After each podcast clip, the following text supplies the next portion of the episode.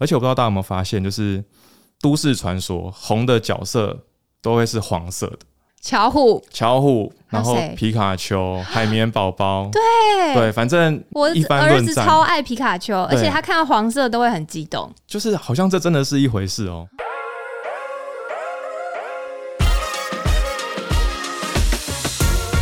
Hello，欢迎收听妈妈的明星花露水，我是主持人 Mimo，也是陆学的共同创办人。不晓得大家平常在家都跟孩子们看哪些绘本读物呢？前两年的疫情期间啊，其实陆学有跟小黑皮玩台湾呃这套儿童绘本合作过，不知道大家有没有印象？那时候我们其实就大力推荐过。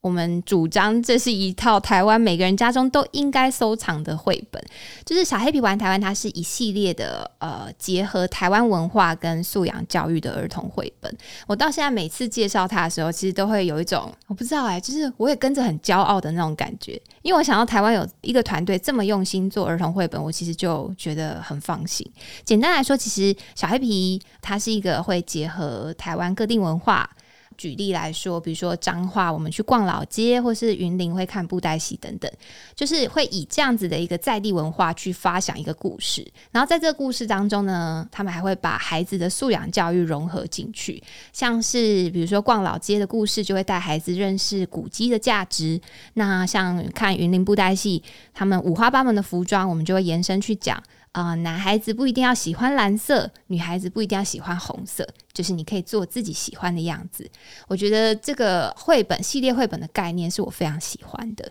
那我今天邀请到的来宾呢，他就是小黑皮团队的老大，也是我们的同盟好伙伴。欢迎 Jeff，先跟大家打个招呼。Hello，大家好，我是小黑皮的 Jeff。我们待会会聊聊了，就是小黑皮它其实不止做绘本，还有延伸做动画、有声书，或甚至是桌游。是什么支持他们做那么多事呢？或啊、我也其实也很好奇，像 Jeff 自己也还没有小孩，甚至他带领的团队成员本身也还不是爸爸妈妈，那他们是怎么样洞察孩子跟家长的世界？今天我们一起来听听他们的心路历程。首先呢，我想请 Jeff 先跟我们介绍一下小黑皮的呃一些品牌的概念，以及你现在在里头担任什么样的角色。Hello，大家好，我是 Jeff。那我是小黑皮的品牌总监。对，小黑皮是黑色的黑啤酒的啤。嗯，我们自己有个 slogan 啊，就是从小看台湾，未来也不小看台湾。所以希望小朋友从小就可以接触台湾很多美好的事物，然后长大可以很骄傲的告诉大家它来自什么地方。对，所以我们有核心的产品有绘本、桌游，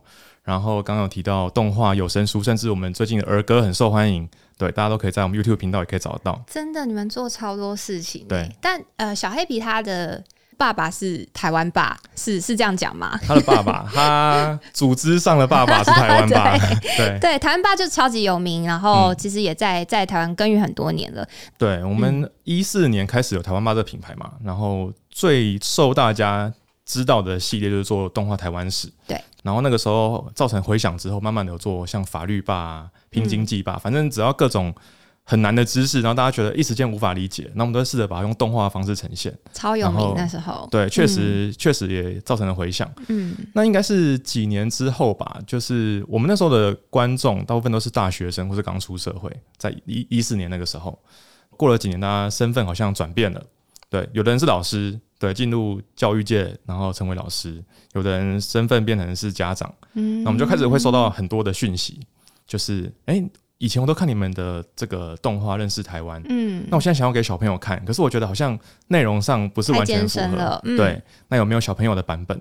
哦，所以是被这样许愿出来的。对，就是被观众这样推推推推出来的。但当时就真的听观众的愿望，然后你们就组织了一个拉了一个团队做这件事嘛？我觉得这超狂的欸，因为那个讯息有点多到，就是好像觉得，哎、好像不做不行，对，好像，而且也是一种好像有利可图吗？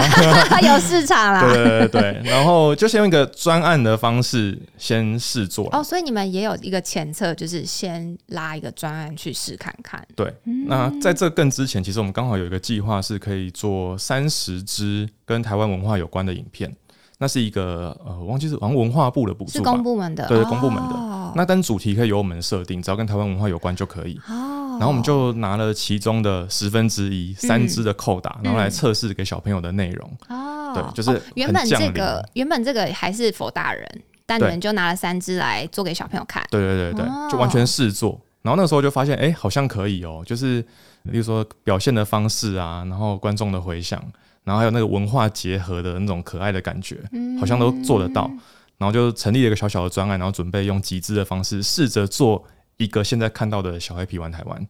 小黑皮这个，因为我们知道他的 IP 角色是一只台湾黑熊，对他是从台湾爸就是这只黑熊，对就是台湾爸第一支影片的第一秒，那个黑皮就已经出现在荧幕上了。我很喜欢它。哦真的后来这只小黑皮它的延伸变是变成小孩版吗？对，就是现在如果大家去看，我我不知道大家分不分得出来，因为有时候大家觉得说，哎、两个不是长一样吗？对对，只是戴着帽子背上背包就变小黑皮。对，那那个这个设定是因为觉得，呃，小黑皮的状态他应该要更有好奇心，更想出去探险。嗯，对，不是只有关在家里，所以帮他加上一些配件。但主要的本体，他们灵魂是同一个人。啊对，但那时候我们也思考过了，就是说，反正是一个新的儿童品牌嘛，要不要创造一个新的角色？而且我不知道大家有没有发现，就是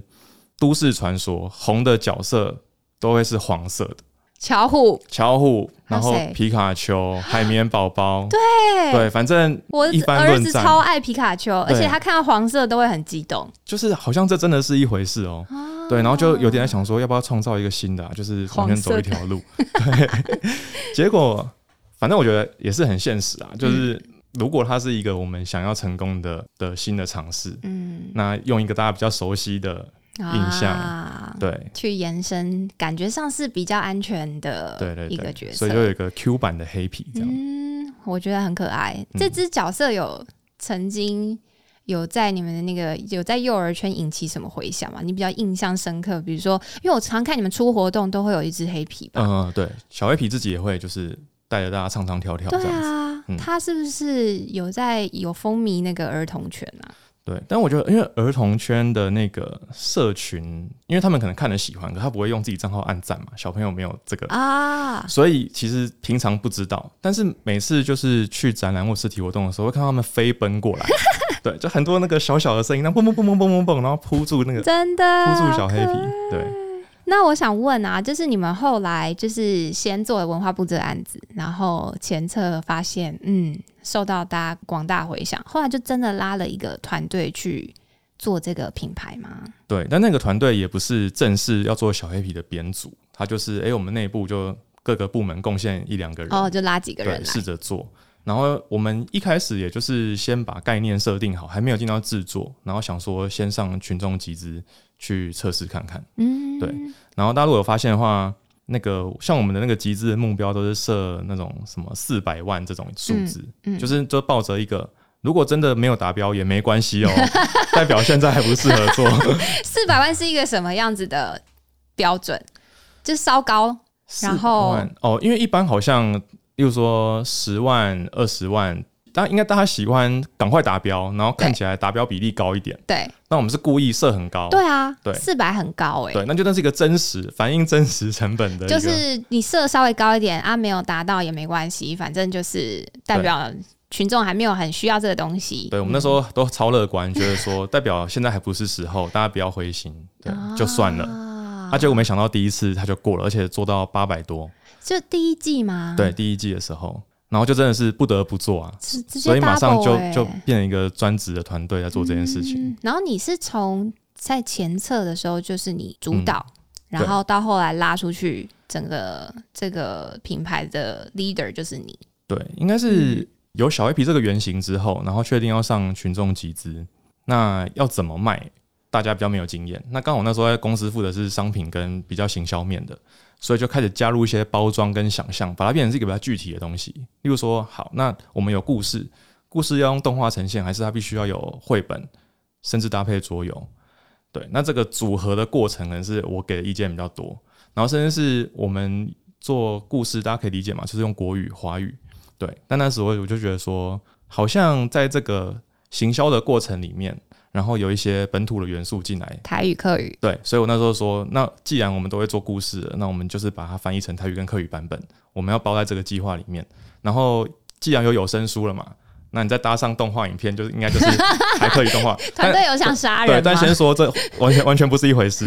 对对对，但反正就先喊，然后整个包装设定，然后就上群众集资，从那个时候就是我主要负责啊。等下，我刚刚有听到关键字，所以上募资的时候，就是先把这些未来的想法喊进去。嗯，那时候都还不知道做不做成。对，但就是觉得好帅气哦，一定要先拼拼看，嗯，就是就这些都是有一个可能性啊，就是我我们要深耕台湾文化，去让小孩知道的话，其实这些都是很重要的途径。对所以就全部都喊进去。嗯但我刚刚就是很想问你，我刚刚就一直笑，是因为你说因为大家不知道怎么做，嗯所以你主要给想法。对我就好奇，你又还不是爸爸。嗯对，就是这件事情，我一直超想问你的，就你还不是爸爸，甚至我不确定你身边爸爸妈妈多不多，可是你怎么让自己可以丢想法进去？因为光是靠商业的包装，嗯可能还是会有一些盲点。嗯，对，然后你的团队里有爸爸妈妈吗？那个时候都没有。好，这整个事件的运作会卡关吗？或者是你遇到什么状况？嗯，可能不是卡关，但就是可能会太乐观。对对对，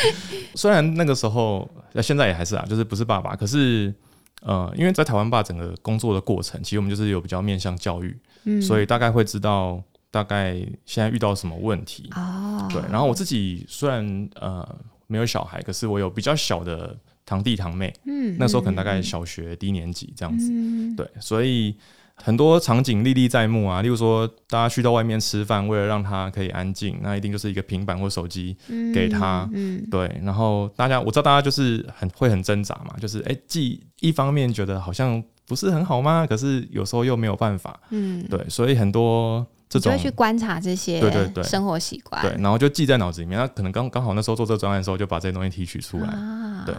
然后再来就是因为我们团队做专案习惯了，就是一下子做历史，然后可能明年的主要计划是经济，然后后年是法律，所以我觉得我们那个研究的精神，啊，对，其实很有的。所以团队进来，然后大家保持着一个说，哦，这次的主题是什么？哦，观众是小朋友吗？嗯那我觉得大家是很有那个工作的逻辑对，嗯然后去找出一个讲故事的方法。我为什么这样问？因为我一开始做入学也没有任何身边没有任何爸爸妈妈，嗯，然后就算有，我一定不是他们会有交集的生活圈，嗯所以我其实是很陌生。嗯但是这过程当中，我自己有一些感觉，就是觉得还不是妈妈的自己在做这件事情上面的创意跟弹性很大。嗯。就是比较没有框架，对我不知道你有没有这种感觉，有，我当时觉得没有小孩反而是我们的优点。对，对，就是没有包袱，然后我们可以用，我们反而觉得我们介于中间，可能更靠近小朋友的需求一点点。当然那都是猜测，嗯但会觉得说我们不是为了教你什么，而是我们想要把一个很好的学习方式呈现出来，所以大家就是可以各自发想这样子。那你们有做什么？比如说，哦，因为我们其实也整个入学四年，也会想要发展一些上课以外的东西嘛。但是像我们就会没有办法这么这么勇敢的去跨出去，比如说。就真的是投入去做一个产品也好，或者是教具、教材也好。但是你们像你们在做出来，比如说在很初阶的阶段有一个原型的时候，你们会去测试吗？嗯会会做哪些事情去测试你们这个东西到底有没有 work？嗯，对，就是其实问前辈还是要的啦。嗯，对，然后这个过程其实像亲子天下啊，然后呃绘本圈很多知名的老师，像林真美老师、蔡明莎老师，然后我们跟公视也很好，嗯，然后公视有很就很常青的儿童节目嘛，就是水果冰淇淋，嗯，然后那制作人前辈都就是非常照顾我们，所以我们其实有问题就可以去问。哦，对，然后我们自己其实就组织了一个，这是后来啦，嗯就是有产品之后，然后销售之后，其实小黑皮有一个很强大的顾问团队，嗯，对，嗯就是这些很支持我们粉丝里面，然后他们会在一个 V V I P 社团里面平常交流，然后其中有二十个人是我们称为小领队，就带着大家出去玩的小领队，嗯。那他们就是真的真实每天在使用这些教材，然后跟小朋友互动的家长，对，那很多意见都从这边来。像你们在设定故事，就一开始怎么会有这个想法？比如说会融合各地的在地文化嗯，去做发想，因为出发点就是想要让台湾有一个自己说自己故事的产品。对，嗯现在当然很多，但那个时候真的比较少一些，所以文化面是一定要的。不过我们就是延伸就想说，单纯只是，例如说我认识基隆的历史，然后知道布袋戏怎么来的。呃，好像没有办法成为大家主要主动去学习那个动机。主要可能还是，哎、我今天社会课有上到，我再去找吗？嗯，对，所以那时候就在结合另外概念，就是那到底长大的过程我们需要什么？所以可能包含认识自己的情绪，然后知道家人的意义，对，然后到我可能会进到去上课这个社群，我怎么跟好朋友建立关系，或我们可能会吵架，怎么和好，对，然后把这些所谓的素养的概念又拿进来。你可不可以分享一个你最喜欢的？因为我其实超喜欢这个概念，就是我觉得文化这一块，你们在发想故事的时候，一定要研究这个历史的，或者是这个文化它的起源嘛，嗯这是一部分功课。嗯另外一部分的功课就是你要把素养教育融合进去，嗯我觉得这个很厉害。你可以分享一个你最喜欢的故事吗？嗯，刚刚好像你有讲到，就是云林篇是我蛮喜欢的。嗯然后云林篇的故事，它是呃主要讲布袋戏的文化，对，但同时也是呃让小朋友认识自己可以是长出自己喜欢的样子。所以它主角是一只小变色龙。那这个村子呢，他们会规定，你长大之后，男生就去红当红色变色龙，女生变蓝色。可是他不想要，他有他自己最喜欢的粉红色，所以他在到那个关卡之前，他就很挣扎。对，那我们透过故事，就是呃，反正最后大家可以去看，但我们让他选择自己喜欢的样子。嗯，对然后因为刚好是一个变色龙的设定跟颜色这件事情，可以比较隐晦的带出，呃，不管是性别也好，身份也好，对，那我觉得融合的很好，对，真的或者是不同人种，或者是什么？对我觉得这个概念，但我我很好奇啊，像你们整个脉络是怎么进行？先把故事，嗯文化这边的故事架构出来，然后再去想怎么融合嘛？它有点像连连看，啊，就是左边是所有的县市，然后右边是我们想到了二十二个，就是应该要讲的素养。啊，我觉得这 brainstorming 的会议很有趣，对，这个这个会要开很多次很久，真的欸，而且会有超多个版本。对啊。因，为例如说，我们现在基隆大家看到的是放水灯，嗯。然后讲的是记忆，嗯。就是这个城市它累积很多先人的记忆，嗯。对，然后你要怎么样去理解这件事情？嗯，但其实它也可以讲，例如说渔业文化、啊它可以讲海洋啊，对，对，它就是在一个海港城市嘛，所以就是那个连连看有很多版本，然后你后面会就觉得说，还是海洋放在高雄好了，有高雄感，对，然后澎湖的渔业这，很难决定因为因为好像那个记忆其他地方比较难配，对，对，然后就最后总结出一个结果。那是你拍板吗？嗯，不算，就是那个真的是很共识。大家一起投票。对，嗯，因为我觉得其实结合在地文化还有一个好处，我我记得我有应该有加你们一个社团啊，反正我就是有看到，真的会有爸爸妈妈分享他们今天看的书里面，嗯然后去跑景点。对，你有这一块的经验，比如说他们分享回馈给你，他们真的做这件事，嗯，有每隔一两个周末就有，然后最喜欢看到他们拿着那个书的封面，例如说彰化的逛老街，然后就在那个就是背景就是橘橘红红的砖红色的房子，哦，超可爱，然后就一起合照对，然后比较猛的是真的有家长他是带着小朋友环岛。对，因为我们每一年就是会出一季嘛，就是对里面有四本，嗯。那四本会包含北中南东各一个地方，嗯，所以第一年出的时候他就还一次，然后第二年又再还，他现在已经还三次了对然后就设定就是说，好，这次基隆有讲到呃哪一个庙宇，然后有这个放水灯的这个文化，嗯，那就安排行程，就是哎，那我们要中元节的时候带小朋友去看这件事情，实际的参与跟体验。超可爱耶！那有没有什么，比如说家长回馈你小朋友看了故事的一些反应，或者是他真的到景点以后讲了什么？嗯就是他们现在如果带着书去的话，他们就会很容易指出这个地方是小黑皮来过的地方，例如说台南的那个安平古堡，啊，对，或者去到高雄港，然后看到很很多那个货柜的大船，对，他说小黑皮豹子在这边飞走哦，真的，然后家长就会讲出故事情节，对对对对对，嗯。或是有那个就是两岁的小朋友，然后在翻书的时候，因为每书里面每一个跨页都会藏一个小图案，例如说那一集如果是高雄，可能是藏一艘小船，对，然后每一页都会有，可是你要仔细的找才会发现，然后就看到一个两岁小朋友一个影片档，然后就每翻一页说这个 在这里，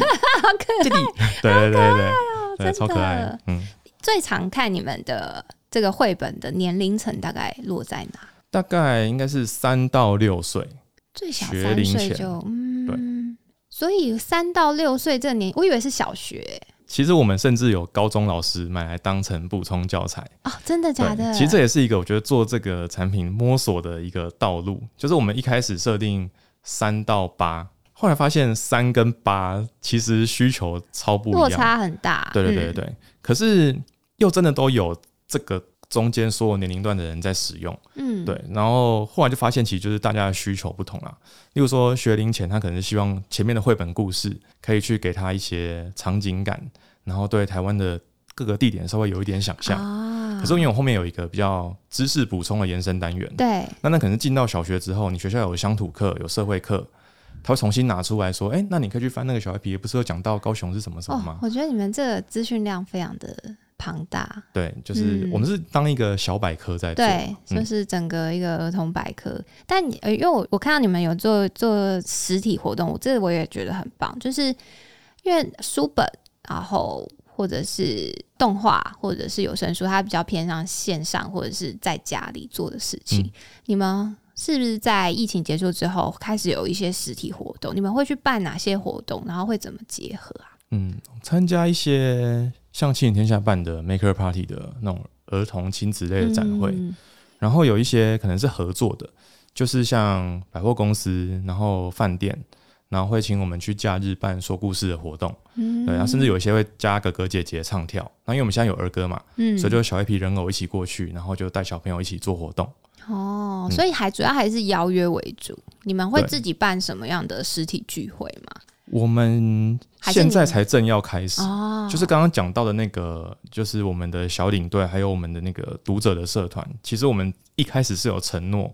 说我们会到各地跟大家实体见面，对啊，大家应该很想对，然后聊聊。大家需求。然后那个画面我想的很美好啦，就是直接跟各地的亲子餐厅也谈合作嘛。啊对，那大家也不用担心说，哎，我自己一个出门，小朋友怎么办？没关系，嗯就全家都来，嗯小朋友旁边玩，那我们大人聊我们的。嗯对，但还没有真的发生过，嗯就疫情后才开始正要规划。嗯，因为我觉得就是我不确定，你觉得做动画或者是有声书会不会都是比较局限在线上？然后家长，你们有遇过家长觉得都是比较偏三 C，或者是、嗯呃会需要看荧幕的时候会介意吗？嗯，可能还好，因为刚好我们有做有声书，哦，所以用听的为主。对，刚好是一个蛮棒的媒介。那我知道大嗯家现在就是不管是家里空闲的时候、开车的时候，那这个东西会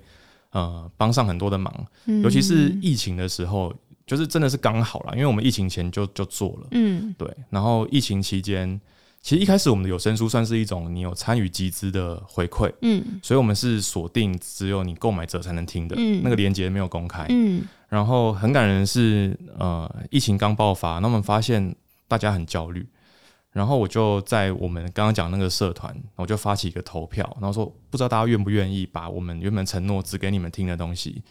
然后放到 YouTube 跟 Podcast 平台给大家听。哇，哦所以这个是问已经购买过的对，那大家就是全部都同意啊，真的九十几趴，就是很感人呢。对对对，非常感人。我那时候自己也嗯觉得吓到，因为我觉得嗯。我自己很挣扎，就是嗯。我想要给这个最前期支持者一个承诺，嗯可是嗯确实我感受到大家有这个需求。嗯嗯，对嗯当然大家同意了，然后我们很快把它上线，确实那个收听数看得出来，当时大家非常需要。真的很需要。对，那所以有有这种媒介，我觉得就比较没有三 C 的疑虑。嗯，对。可是像你们在，因为刚刚听起来就是在做这个一套又一套，你们会继续做下去嘛？对不对？对，光这个系列有二十二集嘛，然后我们现在做到第十三集，所以后面还有九本嗯，会在这一两年推出。在这个过程，就是不不管是发想故事啊，或者是说。呃，你们可能要去拼凑，像你刚刚讲拼凑跟素养方面的一些融合，有没有遇到什么样的瓶颈？我觉得最难的是，你知道你要讲这个主题。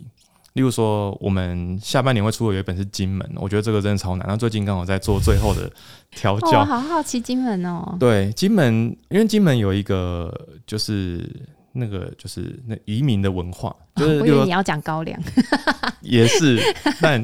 就是可能从很早期，他们当地可能讨生活比较不容易，嗯，所以他们就会到，例如说东南亚，呃，印尼啊、新加坡、马来西亚你，说金门人吗？对对对，就很习惯的移民到各个地方去做生意。可是他们会记得金门是他们的家，所以他们会带着就是赚到的钱回来盖很气派的房子。哦，对有因为有这个文化的的一个具体的概念，就我们从这个故事谈的是小朋友从他去到一个新环境，嗯然后他面对新地方跟他原本地方认同，有点像是如果你幼稚园搬家，你换一个幼稚园，啊那你要怎么样去处理那个新的同学、新的老师，然后新的园所这样子？嗯 啊，超难啊你！们你们 做这个连连看，真的对，需要非常大的那个脑脑力风暴。所以你一方面你要，你觉得终点是告诉他说，去到一个地方你不要害怕，嗯，对，就是找到一个你熟悉的物品，或者先找到一个好朋友，然后你可能慢慢的就可以认识所有的人。可是这是一个很理想，而且你要让他知道说你可以这样做，然后又不能太教，你不能在故事里面说，那你现在去找一个新朋友啊，对，嗯。但你只能用一个很隐晦的方式，让他知道说我没有离开我原本的地方，只要我心里还记着我的好朋友，对好，deep 哦，对对对。但同时呢，这边一定还有很多好玩的事情，嗯然后等着我去发现，然后希望用故事的方式，然后去影响他们。哇哦，拍板了吗？这一则？终于，终于拍板，对，可是这个连接就是也是很棒啦，但是真的是要要有一个发想的脉络跟过程，对不对？对，嗯。而且我觉得真的是要控制，你不要太急，就太大大太教学，对大人会很想把结果或者应该要怎么样讲出来，嗯嗯嗯，然后我们自己都会事后检查，就是有时候讨论完有结论了，然后可能放了一个阵子，然后最后要拍板哦前大家再看一次，发现再感受一下，对要这样吗？就是我们这边要给一个留白，大家去想，还是就直接告诉他答案？哇，对哇，对 但这都学过程中学到的了。我觉得这很棒哎，就是哎，这会不会跟你以后的教育想法有关？就你是不是一个会留白给孩子去思考的？我如果是家长的话，真的希望是这样。嗯，对，对，我觉得，因为其实从之前，比如不管我们是聊教养或什么的，都会听到有些爸爸妈妈在教孩子的过程里面，其实会急于告诉他对错，跟你这么做结果一定会怎样。嗯，对。但其实这个想法有时候是大人，呃，你想要用一个比较有效率的方式去教孩子的时候会采取的。但其实我觉得小黑皮在做的事情是，他给你一个故事，让你先将自己融进去，就你好像是小黑皮的朋友，或者你是小黑皮，然后你在这个过程，你去感受整个故事的过程带给你的感觉，然后你去最后就是他可能会给你一个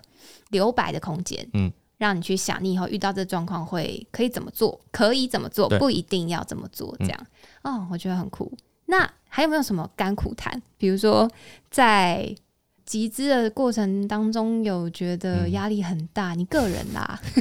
压力一定大，对啊，对，因为你们做了三季，对，现在已经第三季出完了。呃，因为我们这三季通常都是用群众集资的方式，然后像刚刚讲，我们设定一个比较高的门槛，所以其实那个推动的过程是很辛苦的。那有些是技术层面，然后例如说，呃，你的文案啊、行销素材啊、投投广的的策略，这是一种。嗯对，那我觉得更多的是，呃，我觉得那个本质其实还是大家对你的信任啊，所以我们其实花更多时间是日常，我们即使没有要销售，但带领大家去讨论说，哎、最近大家有没有遇到什么问题？例如说，你说团队吗？对，不是问题，应该说对，就搭配时事，然后大家一起来讨论。嗯例如说像，呃，像有时候妇女节的时候，我们会讨论说妈妈家里面的分工跟地位或状态嘛。啊对，然后我们就会提示大家说，大家可以找找看，小黑皮的绘本里面，如果全家出去玩要开车，是爸爸开车还是妈妈开车？嗯对那其实都有，对，就是这个没有一定要反转，或是一定要是谁，而是大家其实都能开车。嗯对，那借由这个方式，大家可以再重新讨论说，小黑皮的内容有没有办法，就是给你的生活中带来什么影响，或者什么案例，然后大家就自然的有一些分享。那我觉得重点是这个东西，这个社群它如果很自然的成立，那那个后面的销售就会压力比较小，因为大家会觉得、嗯是一个有一直在讨论的社群对，然后他跟我们像朋友，然后我们想跟大家当朋友，啊，对，好赞哦！我觉得就是，那你你自己有没有？呃，我想问的是，你有没有遇到制作过程，或者是嗯你带领团队过程，比如说大家有意见不合的时候嘛，嗯，然后或者是像你刚刚就连连看的时候，大家意见相左，对。会有这个状况吗？你要怎么调节？而且通常那个会议桌上就是大家是不同职能的人，而且是不是会越做越大家更有想法的时候，对会有开始有一些冲突出来？对对对，而且你做到后面你会说，可是那个第二季的时候，对又又不是这样讲的，嗯可是你就觉得说没有，因为那时候我还不懂，可是我现在已经有新的结论越做越难啊！对对对，通常那个会议桌上就是，例如说，好会有老板，老板是教育背景的，嗯，所以他有一个我们就是团队对于教育呈现出来状态的一种想象，嗯嗯一个一个嗯定标。嗯那我可能站在是比较市场的角度，就是我觉得大家要怎么理解这件事情，还有我们这样讲大家听不听得懂，因为可能要听得懂，最后才能买单。嗯。对，那视觉会有视觉的意见，对，就是我这边的整个构图怎么样让小朋友可以理解那个情绪，嗯，对，然后文字端有文字端的意见，所以最后其实其实我觉得算是给我们团队的 DNA 啦，就是我们很习惯共视觉，但是不是一定要讨论出结果，而是最后就会是看谁对这件事情负责。哦，对那这件事情像这个小黑皮的系列，我觉得最后送到家长手上，是不是大家需要的东西？这个应该是权重比较高，嗯，对，所以可能就会以我的意见，市场端对再多一点嗯但你作为市场端那个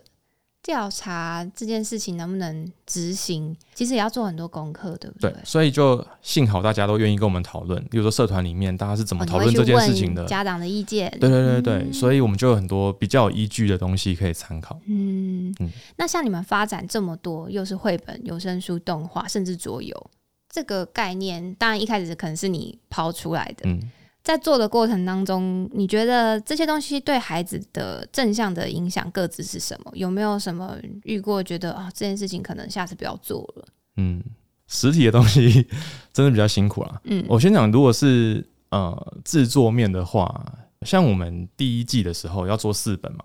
可是真的集资成功了，要开始做的时候，就发现我们原本承诺的那个时间，我我们完全做不出来，为什么？因为那个每一个故事要讨论的时间都很久，哦就像刚刚讲的，真的要磨很久的时间。嗯，对，可是又不能违反承诺，所以那时候紧急做了一个处置，就是我们告诉大家，我们在原有的期限内会先出第一集，啊对，那后面三集可能要三个月后我们会一起寄给大家。那那个中间多出来，那时候有两三千笔订单嘛，哇，那那个就是运费，就是完全就要自己吸收。哦，压力很大。，对，所以做实体东西，我真的觉得压力好大。然后前年的冬天就是一直在下雨，然后那时候刚好是我们的印制期，然后那个虽然印完了，可是在印刷厂就一直没有办法风干。啊，对，然后就又又比原本承诺时间又多了两个多礼拜。还有遇到这种技术问题，，而且那个潮湿的状态，然后书上了封膜，寄给大家的时候，品质是不好的，对就是皱皱的，然后嗯有人反映说会有一点味道，那真是该不会又回如收重来吧？呃，如果他的东西真的很严重，他觉得不行，就是他要退，我们就让我们就帮他换。对哇，当然后面就改掉，完全没有这个状况。嗯对，所以就是每天都战战兢兢。但我觉得也是有好的，就是我们那时候先做第一集嘛，然后先寄出去之后就收到比较多回馈，例如说桌游我真的看不懂，啊，对就可以调整后面对，然后甚至是我们马上就拍影片，然后说以后每一集都会有教学影片影，片，对嗯，那慢慢的就是跟着大家一起把它 tune 到好。哎、可是动画是原本就想做的嘛，动画你也要嗯。再拉人力去做这件事情呢、对，哇，就是原本都觉得说啊，我们就有图啦，啊，反正我们本来就有平面转动画的技术，对本来就做这件事情，简单。好像简单，其实没有，就是 你要抓什么讲话啊 tempo 啊，对啊，配音啊什么的，对对对对对对哇哦，因为动画我们本来就想做，是因为我们觉得要让它比较有触角啦就是除了书以外，大家可以在 YouTube 上面任何一个地方就直接免费的看、啊看到小黑皮，网络毕竟还是比较好延伸的。对，嗯，所以就它确实是一个蛮高成本的项目。我觉得你们真的很狂哎、因为像桌游又是另外一个概念啊，嗯，然后你要结合你原本的一些角色跟它的故事主轴，发展出桌游。桌游有在另外请专业的人去就是桌游有专门做桌游的老师制，作，对，那我们我觉得很幸运，就是后来桌游帮助我们找到一个不同的市场，嗯就是学校里面会有社团课，或是现在的课程，他希望小朋友更用素养的方式去理解，嗯啊，例如说永续的议题啊、环境的议题，或是你的家乡。然后上课的时候，其实做的就是一个很好的教材，嗯对，所以反而让我们在老师的使用上面，就是开出一条新的路，这样子。好赞哦！这真的都是你一开始乱喊的吗？呃，老板也喊了一些，然后我附和他，对，你们真的是一个很厉害的团队。但你之后，我很好奇关于你个人啦，因为、嗯，因为其实 Jeff 已经结婚了，然后我也认识你太太，对，我正在想说，你做那么久的小黑皮，会很期待以后自己的小孩嗯他出生后，你陪他读绘本的那一天吗？嗯，对，就是我个人是喜欢小孩的，那进度是在 当然这是一个两个人的事情嘛，所以就是，对啊，嗯。因为你做小黑皮从一开始到现在多久啦？呃，三年了，对，我真过程中真的有觉得有点想说，既然要了解小朋友在想什么，是不如自己生对对对，就有提案说，哎、我好像工作上 工作上有这个需求，好像会加分。好，当然这是不这不会是被评估的一个指标，这样对啊，提出来讨论一下。对，但我我觉得我很希望有一天我在做的事情是有小朋友一起参与的。就是他也贡献一下他的想法，然后真的是小朋友做给小朋友看的东西，有他们的意见，然后想想看东西在里面。嗯，因为小朋友的视角真的跟大人很不一样。对，对我真的是觉得你赶快吧，就是 啊，我不知道催生，但是我我自己感受非常深。就是我一开始做入学的时候没有小孩，我也差不多就经历了三年，嗯，就差不多啊，所以时间差不多了。但是我自己的感觉就是。虽然我的小孩现在还没有到可以大量上课，可是我光是从陪他的过程，我就会看到很多。我以大人的视角，我不会发。比如说，我今天带他走过一个公园，他可以停下来看地上的那个小果实，看很久，然后在那边摸。然后他摸的方式，你也会觉得说，哦，原来小朋友在摸的时候，我们可能捡起来，有可能是会闻一闻，或者是会，比如说就是拿在手上。他没有，他拿起来就是挤。就把它挤掉，然后我就觉得很脏嘛。没有，他其实就是在那边感受这个东西的触觉。我就觉得说，哇，其实就是这个过程会让我觉得，原来小孩在意的东西是这个。然后这可能是你还没有亲自带小孩的时候，你不会观察到的，又或者是你从别人的嘴中，你不会问到这么细节的东西。对，所以我真的觉得做这个小黑皮是。你的下一步应该就是这个里程碑要赶快。对，有有给我多一点想象 啊。对啊，对啊，对啊。但是像你们团队到现在还是没有爸爸妈妈吗？有有有，就是也有在过程中，他就是呃，刚好这三三年中有小孩的，然后也有新加入的同事。嗯，对，就是本来就是有爸妈身份。嗯，所以那个你们在整个。制作的过程，你觉得有越来越成熟吗？或者是小黑皮未来的愿景，除了完成你说二十二十二集二十二集之外，它还有什么样子的愿景跟目标？对我们，呃，其实有一个新一档的节目在制作中了，就是大家应该可能明年就可以在电视台或 OTT 平台可以看得到电视吗？对，其实我们本来小黑皮玩台湾系列就有上电视的，现在在公视或是我不知道上了没，反正 My Video、Catch Play 这种平台其实都可以找到，对动画。对，然后像客家电视台也有上客语的版本。那接下来那个系列，其实我们还是会以这个台湾文化为一个蛮明确的指标。嗯，可是我们觉得下一次想要让它藏的里面一点，可爱一点，然后让这个东西是你即使，例如说你是南美洲的小朋友，你是日本的小朋友，你来看你都看得懂，因为可能讨论的是一个更 general 的议题。哇哦，对，只是你会在里面看到，哎，他吃的早餐好特别哦。然后呢，可能是台湾很特有的早餐，对，用这样的方式把它包装起来，嗯嗯，所以会让台湾更广为被世界所认识。对，就是希望透过平台，然后现在只有在台湾市场嘛，所以我们借由这个小黑皮认识台湾，那以后是。各个国家的小朋友都可以认识台湾这个地方，哦，超棒，超棒！好，我觉得今天非常谢谢 Jeff 可以跟我们分享团队创作的一些心路历程，因为我真的觉得很开心，就是在台湾除了巧虎或者刚刚讲皮卡丘、佩佩猪之外，我们终于有属于自己的一个卡通的 IP 人物，嗯，还可以再用它说着属于我们自己台湾土地的故事，我觉得这这个愿景是非常棒的，所以我很期待小 IP 未来可以让更多人认识，然后也欢迎妈妈们可。以呃跟朋友们推荐，就是一起支持，就是台湾这个在地自己的儿童教材。那我希望今天收听这集的妈妈可以跟我们一起继续支持小黑皮还有陆学哦，谢谢大家。那今天很谢谢 Jeff 来。那如果大家喜欢今天这集节目的话，欢迎订阅我们的节目《妈妈的明星花露水》。那如果有想要 Jeff 可以再多聊一些主题的话，也欢迎回馈给我们，我们留言都看得到。那欢迎帮我们留下五星好评，我们下次见喽，拜拜。